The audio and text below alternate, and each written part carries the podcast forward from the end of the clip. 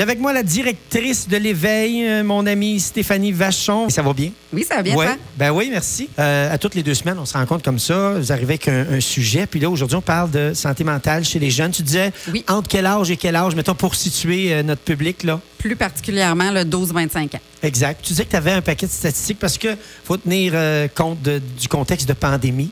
Ça a été difficile pour les jeunes. Je pense que tu vas nous en faire euh, référence Oui. pendant ton, ton exposé. Euh, alors, euh, je t'écoute, puis on se suit, puis on se questionne. Parfait. Euh, donc, en fait, l'idée est venue de parler de ce sujet-là parce qu'il y a une enquête qui a été faite euh, avant la pandémie, après un an de pandémie, et on a eu les résultats là, du mois de janvier, euh, il y a un mois à peu près. Fin pandémie un peu, un peu plus. oui, c'est ça. Ouais. Donc, docteur Mélissa Généreux, qui travaille à l'Université de Sherbrooke là, comme chercheuse, avait fait cette étude-là là, avec une équipe de chercheurs. Ça nous amène vraiment beaucoup de statistiques très à jour, là, parce qu'ils ont Ouais. fini de remplir les questionnaires en décembre. Puis on a eu les résultats. Oui, ils ont- Exact. ils ont fini en janvier, là, mais en tout cas, c'est très, up, très frais. on est up to date. Là. Oui, c'est ça. Euh, donc, la première information que je pensais importante pour les gens de savoir, c'est que 75% des problèmes de santé mentale vont se développer avant 25 ans. Ah. Donc, la personne va déjà avoir des symptômes, va déjà avoir une idée qu'il y a quelque chose qui ne va pas. Exact. Euh, Puis on dit même que 50% des problèmes de santé mentale se développent avant 14 ans. C'est tôt, donc, qu'on qu'on- s'en doute là, de Oui. qui s'en vient. On, sent ça travailler.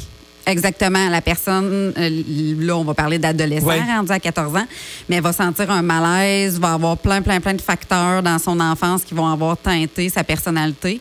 Fait qu'on va déjà voir là, euh, certains traits au niveau Ouais. du caractère.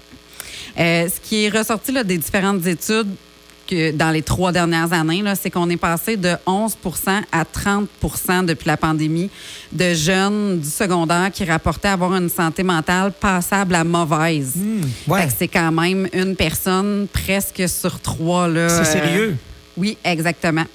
Euh, jeunes principalement du secondaire. Les statistiques n'étaient pas euh, très à jour là, pour les jeunes euh, du cégep et de l'université. Donc, on n'a pas là, la différence entre les deux, mais on peut remarquer qu'il y a quand même euh, 58% des cégepiens et des universitaires qui déclarent avoir une probable dépression. Fait que pour dire une probable dépression, c'est qu'ils ont énormément de symptômes de dépression. Exact. Il faut qu'ils combattent un peu là, pour rester en équilibre. C'est ça que ça, ça dénonce un peu. Donc, on parle de Ouais. euh, plus qu'une personne sur deux. Là. Presque 60% Exact. Oui, exactement. Euh, pour les 12-25 ans aussi, ce qu'on dit, là, c'est qu'une personne sur deux nomme avoir des symptômes qui sont compatibles avec un trouble d'anxiété généralisée ou une dépression majeure. Fait que ça, c'est pas juste je suis anxieux de faire une présentation orale en classe ou euh, je suis un peu déprimé le dimanche matin parce que je me suis couché trop tard. Exact. C'est vraiment un cumul de symptômes. Puis, euh, quand, quand les jeunes remplissaient le formulaire, ben, il y avait à cocher. Fait qu'il fallait qu'il y en ait coché plusieurs là, pour coter à ce niveau-là. Euh, ce qui ressort aussi, c'est qu'au niveau des cégepiens et des universitaires, il y a peu d'optimisme en lien avec la vie en général. Donc, ils ont vraiment intégré beaucoup de négativité euh, par rapport à leur avenir, par rapport à leur situation actuelle dans différentes sphères de leur vie. Fait que ça, ça ressortait beaucoup. Puis, ce qui nous amène un peu à la statistique par rapport au suicide, qui est un quart des, euh, des personnes rencontrées, là, interviewées pour ce questionnaire-là, euh, avaient eu des pensées suicidaires dans les dernières semaines.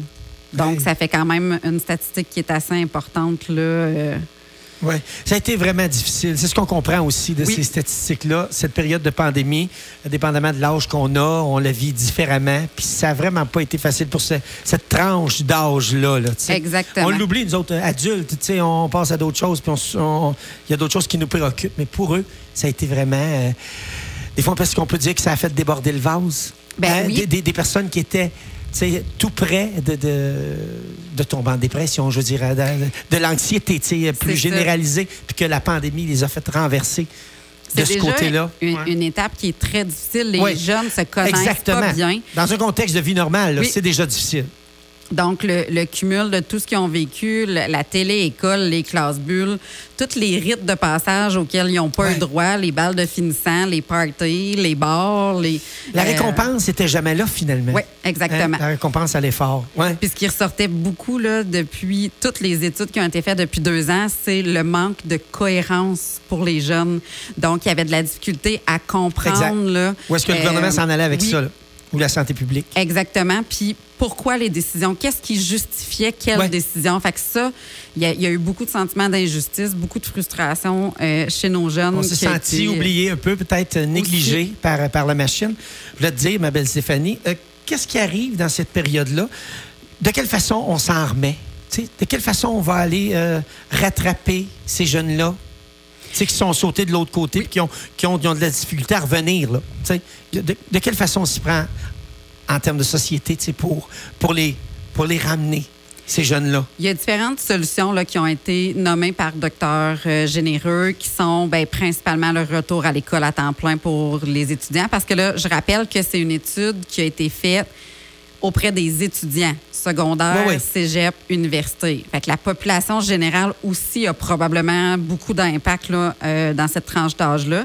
Mais le retour à l'école à temps plein, les sports, c'est quelque chose qui ressortait beaucoup comme étant un moyen. Puis, ce qui est intéressant avec cette étude-là, c'est qu'ils sont allés avec des moyens venant des jeunes eux-mêmes. Donc, qui ont euh, rapatrié toute l'information que tout le monde leur ramenait. Fait que ces moyens-là, ben, risquent d'être encore plus efficaces étant donné que ça vient de la personne elle-même et non Je comprends. nous qui arrivons avec une solution toute euh, imaginée. C'est comme si c'était eux autres mêmes qui suggéraient Oui, les moyens de c'est s'en ça. sortir. D'accord. Euh, créer des liens plus significatifs avec la communauté scolaire, donc le personnel scolaire et autres, parce que là, en étant euh, aux études à distance, on voyait les profs pendant un bout de temps, une semaine sur deux, des fois jamais. Tu viens de dire le mot distance. Il y avait une, Oui. une distance entre le, le- le staff de l'école puis l'étudiant lui-même. Exactement. Euh, il est ressorti beaucoup de suggestions là, euh, aussi que les, les filles et les garçons aussi, mais un petit peu plus les filles, avaient une préférence pour l'autogestion. Ça, c'est dans le fond qu'on leur donne plein de moyens puis qu'eux-mêmes mettent les moyens en place dans leur quotidien. Fait que ça, c'est une, solu- une solution qui est ressortie beaucoup. Euh, puis aussi d'offrir des services vraiment en présence euh, des services psychosociaux et non par téléphone parce que ça a été beaucoup utilisé aussi pendant la pandémie, mais ça les intéresse pas cette population-là. En fait, même la population adulte en général n'est pas très intéressée par des services à distance. C'est une minorité. Donc, euh, ça, c'était des solutions qui étaient proposées. Puis il ressort aussi là, euh, dans les différentes statistiques qu'au niveau de l'anxiété et de la dépression, c'est les deux troubles qu'on retrouverait le plus. Euh, en 2016-2017, on avait 17% des jeunes de la population de Quaticook qui avaient été diagnostiqués avec un trouble anxieux. Fait que 17% c'est quand même un, un haut niveau pour 2016. Je comprends. On peut imaginer que ça a augmenté là, aussi depuis, euh, depuis ces quatre ans, ces six années-là. Oui, oui, oui. Dont Euh, deux en pandémie. Oui, c'est ça, exactement. Euh, Il y a différents facteurs qui peuvent expliquer qu'une personne soit plus fragilisée au niveau euh, de sa santé mentale, soit plus à risque de développer des troubles. Fait que ça aussi, on peut, d'une certaine façon, avoir un impact. Euh, ce qu'on voit là, c'est qu'au niveau, puis je ne savais pas, moi aussi j'ai été surprise de voir ça, là, au niveau des familles séparées, le pourcentage de jeunes qui souffrent d'anxiété est plus élevé. Donc, est-ce que c'est d'être transféré d'une maison à l'autre, le manque de stabilité? Oui, je comprends. On ne sait pas trop qu'est-ce qui explique. Mais ça a un impact. Oui, exactement. Le milieu défavorisé. Donc, euh, quand il n'y a pas beaucoup de sous, puis on manque de moyens. C'est déjà là, difficile. oui. Euh, L'éducation des parents. Donc, quand les parents n'auraient pas terminé un secondaire 5, ce qu'on dit, c'est que le risque est plus élevé que l'enfant souffre d'anxiété. Euh, ça, on ne sait pas trop si c'est à cause que euh, soit les parents ont peut-être un moins gros salaire, peut-être des moins beaux avantages euh, au niveau du travail. C'est une énergie aussi qui circule, des Oui, fois. Hein, les parents est- est- étant eux-mêmes insécures, ben là, Ça peut arriver. ça va pas procurer une grande sécurité aux enfants, oui. Il y a plus de filles que de garçons qui ont Ah. tendance, mais ça, c'est pratiquement tous les troubles de santé mentale, qu'il y a Ah, plus oui. de filles que de Ah, ben, garçons qui c'est en intéressant souffrent. de- d'entendre ça. Ouais. Un- une autre information qu'on ne sait pas trop si c'est euh, l'expression là, la poule ou l'œuf qui est venue avant, là, mais on dit que les gens anxieux seraient euh, plus fumeurs, consommateurs d'alcool, drogue et auraient plus euh, de dépression. Donc, est-ce que c'est la consommation qui les amène à avoir des symptômes ou est-ce qu'ils consomment pour s'automédicamenter? Oui, oui, oui, c'est bien expliqué, oui. C'est un, un, grand mystère. Exactement. Euh, donc, ce qu'on peut plus avoir d'impact, nous, en tant que société, en tant que parents, en tant que famille, en tant qu'amis, euh, ben, en fait, le soutien social qu'on va offrir à ces jeunes-là, euh, ne serait-ce que d'être disponible pour eux, ouais. va aider. Euh, la pression, diminuer la pression qu'il y a sur leurs épaules, que ce soit une pression scolaire, une pression de plaire, l'image qu'ils projettent, etc. Euh, l'équilibre, donc d'amener le plus d'équilibre possible à ces enfants-là. Euh, au niveau des. Ce qu'on voit aussi, là, les, les trois nouveautés là, que je dirais avec notre génération, c'est les technologies, euh, la quête identitaire, donc euh, la personne qui ne sait pas trop euh, qui elle veut être. Ça, ça a toujours été. Là, on a plus des enjeux au niveau sexualité puis orientation sexuelle qui ressortent plus qu'il y a 20 ans, par exemple. Je comprends. Puis au niveau des amitiés. Donc, amitié à distance, réseaux sociaux, etc., là, qui auraient des impacts aussi sur la santé mentale de nos jeunes. Hmm. Beaucoup. il existe différents services, en fait, là, pour aider nos jeunes qui vont moins bien aussi. Il y a des programmes comme euh, le programme hors piste qui se donne maintenant à la polyvalente, la frontalière.